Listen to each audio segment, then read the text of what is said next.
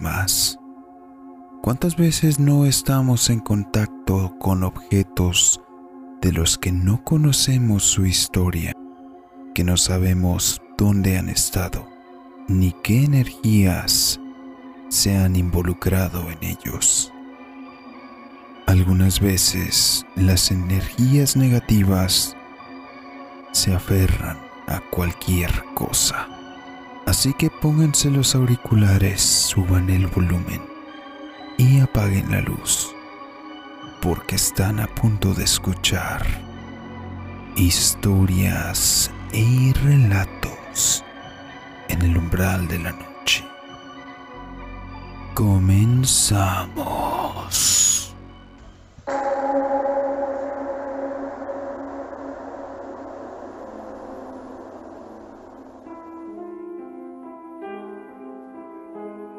Recuerdo la mirada de aquella muñeca. Cada vez que viene a mi memoria, un escalofrío me recorre todo el cuerpo.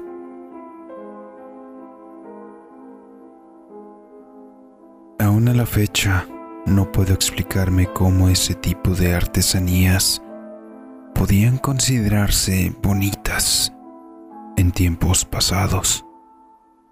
Aquella figura era el regalo del Día de las Madres que mi mamá le había regalado a mi abuelita cuando tenía 17 o 18 años.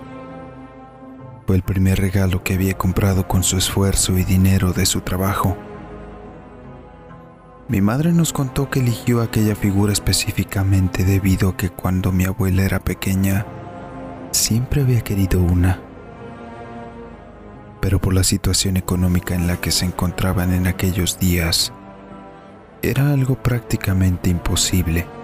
Mi madre eligió una muñeca de cartón, de esas hechas de cartón con vestidos pintados de colores, chapetes rojizos en los cachetes y cabello igualmente delineado solamente por el contraste de los colores aplicados en la cabeza de la figura de papel maché. Esa muñeca estuvo en casa de mi abuela por lo menos 30 o 40 años hasta que mi abuelita falleció cuando yo tenía 12. Antes de aquello solamente me había tocado verle algunas veces cuando visitábamos la casa de la abuela. Era uno de los juguetes que mejor cuidaba, pues tenía un significado muy especial para ella, que fuera el primer regalo por parte de mi mamá y más porque igualmente siempre había querido tener una de ellas así que la cuidaba y la preservaba bastante bien, alejada de las manos destructivas de sus nietas. Al morir ella le pidió a mi madre que cuidara de la muñeca tal cual como ella lo había hecho. Fue entonces que la muñeca terminó en un anaquel de la sala de mi casa, para haber tenido entre 30 y 40 años de edad. Estaba increíblemente bien conservada. Sin embargo, al momento de verla en la casa, algo en el ambiente me provocaba intranquilidad. La muñeca tenía una mirada penetrante y algo perturbadora. Había algo en el delineado de aquellos ojos que me inquietaba siempre que volteaba a verles. Era por eso que trataba de no tener contacto visual con aquella figura mientras estaba en la misma habitación.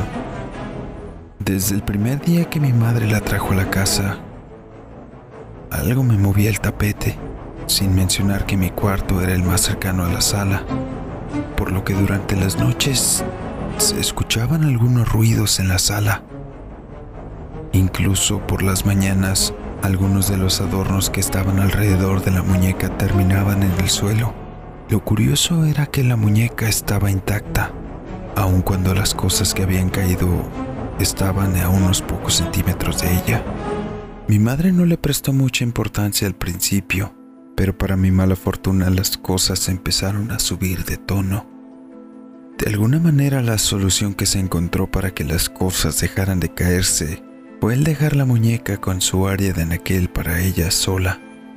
Después de eso, las cosas no volvieron a caerse, no en los anaqueles aledaños por lo menos. Aún así los ruidos no dejaban de escucharse por las noches y eran cada vez más notorios. Llegué a pensar que algún animal hacía desmanes en la sala por las noches, Pero no teníamos gato, perro, y tampoco había indicios de que pudiera ser obra de algún ratón.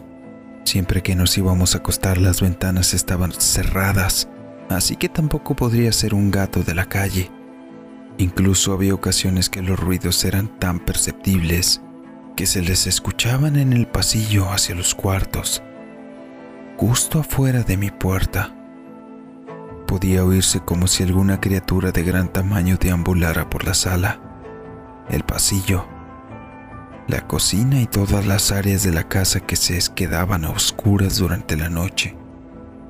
Cada que me tocaba escuchar los ruidos trataba de meterme debajo de las cobijas y me ponía a rezar las oraciones que de alguna manera podía recordar. Debido a aquellos ruidos, yo trataba de evitar salir de mi cuarto durante la noche. No tenía intenciones de llegar a encontrarme con lo que fuera que hiciera aquellos perturbadores ruidos. Una noche desperté con muchas ganas de ir al baño. No había escuchado ruidos en toda la noche y estaba bastante adormilada, por lo que no pensé lo que podría pasar si iba al baño. Caminé por la oscuridad del pasillo, crucé por la sala igual en la penumbra para llegar finalmente al cuarto de baño. Encendí la luz e hice lo que tenía que hacer, todo sin inconvenientes aún bajo la somnolencia de haber despertado a mitad de la noche mientras dormía profundamente, pero nada más, por lo que no prestaba demasiada atención al entorno. Salí del baño y apagué la luz. Mientras caminaba de regreso, un escalofrío tremendo me recorrió todo el cuerpo, provocándome que pudiera despertar y estuviera más alerta. Escuché un ruido de algo grande moviéndose en la sala. Fue hasta ese momento que vino a mi mente la razón por la que normalmente no salía de mi cuarto por las noches. Traté de comenzar a rezar, pero las palabras no salían. Podía moverme, pero muy despacio. Sentía como si algo o alguien me estuviera jalando de las piernas y de las manos. No me permitía moverme con libertad Llegué a la sala y fue ahí cuando todo se vino abajo. Justo en el anaquel donde debería estar la muñeca, había una figura humanoide de por lo menos dos metros de altura. Parecía estar cubierta de un pelaje de color gris oscuro, brazos largos con los que parecía que al final de ellos había una serie de dedos huesudos que terminaban en una especie de garras afiladas pero lo que más me perturbó fue su cara. Tenía una cara de mujer. Su piel era extremadamente blanca y con las facciones, las facciones iguales a las de la muñeca de la abuela, con esa mirada penetrante, casi hipnotizante, pero que a la vez provocaba una gran intranquilidad. No podía moverme y podía escucharle hacer sonidos como de respiración, pesados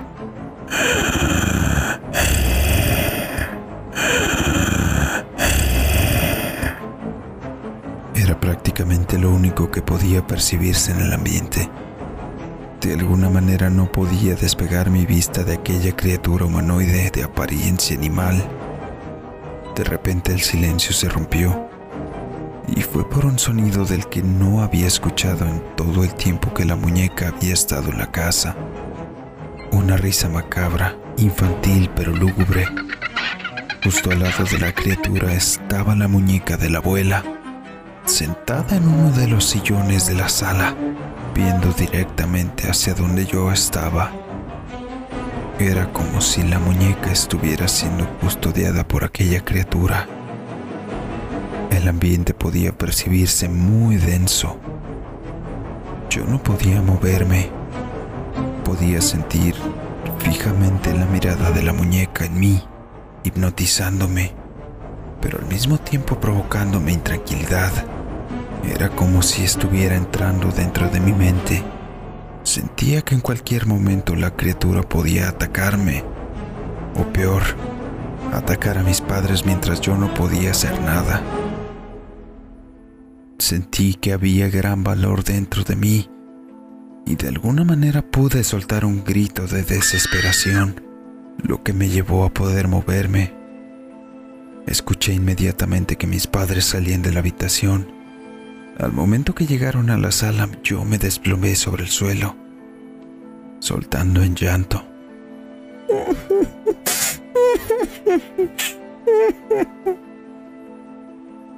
Mi madre me preguntó qué pasaba.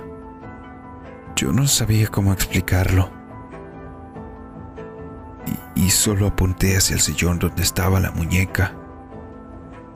La criatura que custodiaba de alguna manera se había esfumado, pero la muñeca seguía ahí, fijamente mirando hacia donde yo estaba, inerte, y que de alguna manera había llegado al sillón por sí sola, o que la criatura la había colocado ahí.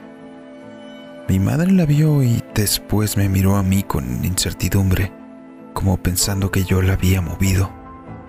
Tomó la muñeca y la colocó en su naquel otra vez. La dejó en su posición original y me llevó hacia su cuarto.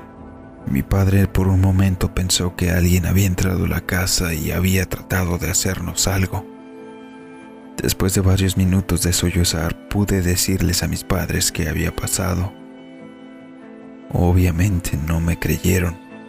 Sin embargo, notaron que la muñeca de alguna forma me perturbaba, que no me permitía estar tranquila. Mi mamá trató de tranquilizarme diciéndome que por la mañana vería qué hacía con ella. Después de esa noche mi mamá se la llevó a uno de los cuartos donde tenía varias cosas de importancia. Curiosamente después de ello, los ruidos dejaron de ser tan frecuentes pero no cesaron del todo. Yo por mi parte después de lo acontecido opté por no volver a salir del cuarto durante la noche, bajo ninguna circunstancia. Cuando llegaba a escuchar algún movimiento o ruido extraño, me metía bajo las sábanas y rezaba lo más fuerte que pudiera. No volví a tener contacto visual con aquella espantosa y escalofriante muñeca. Y aún el día de hoy me sigo preguntando qué clase de entidad diabólica pudo estar dentro de ella. O cómo es que algo tan macabro e inmenso pudiera estar al servicio o a la protección de tan diminuto objeto.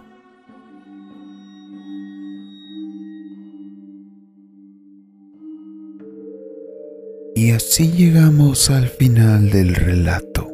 Una experiencia perturbadora pero que al mismo tiempo nos deja algunos cuestionamientos. ¿Qué tipo de ente puede ser capaz de apoderarse de una muñeca de cartón y al mismo tiempo poner a su servicio a lo que parece ser un familiar? Déjame en los comentarios si conoces una historia similar o si tú mismo has sido testigo de un objeto poseído. En la descripción te dejamos la información para que nos hagas llegar tus relatos y así poderlos hacer llegar a la audiencia.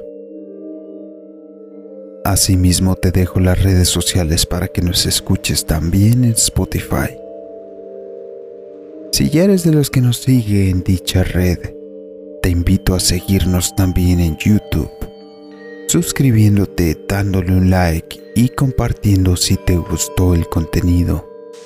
Tenemos un relato nuevo todos los lunes. Yo soy Draco. Muchas gracias. Nos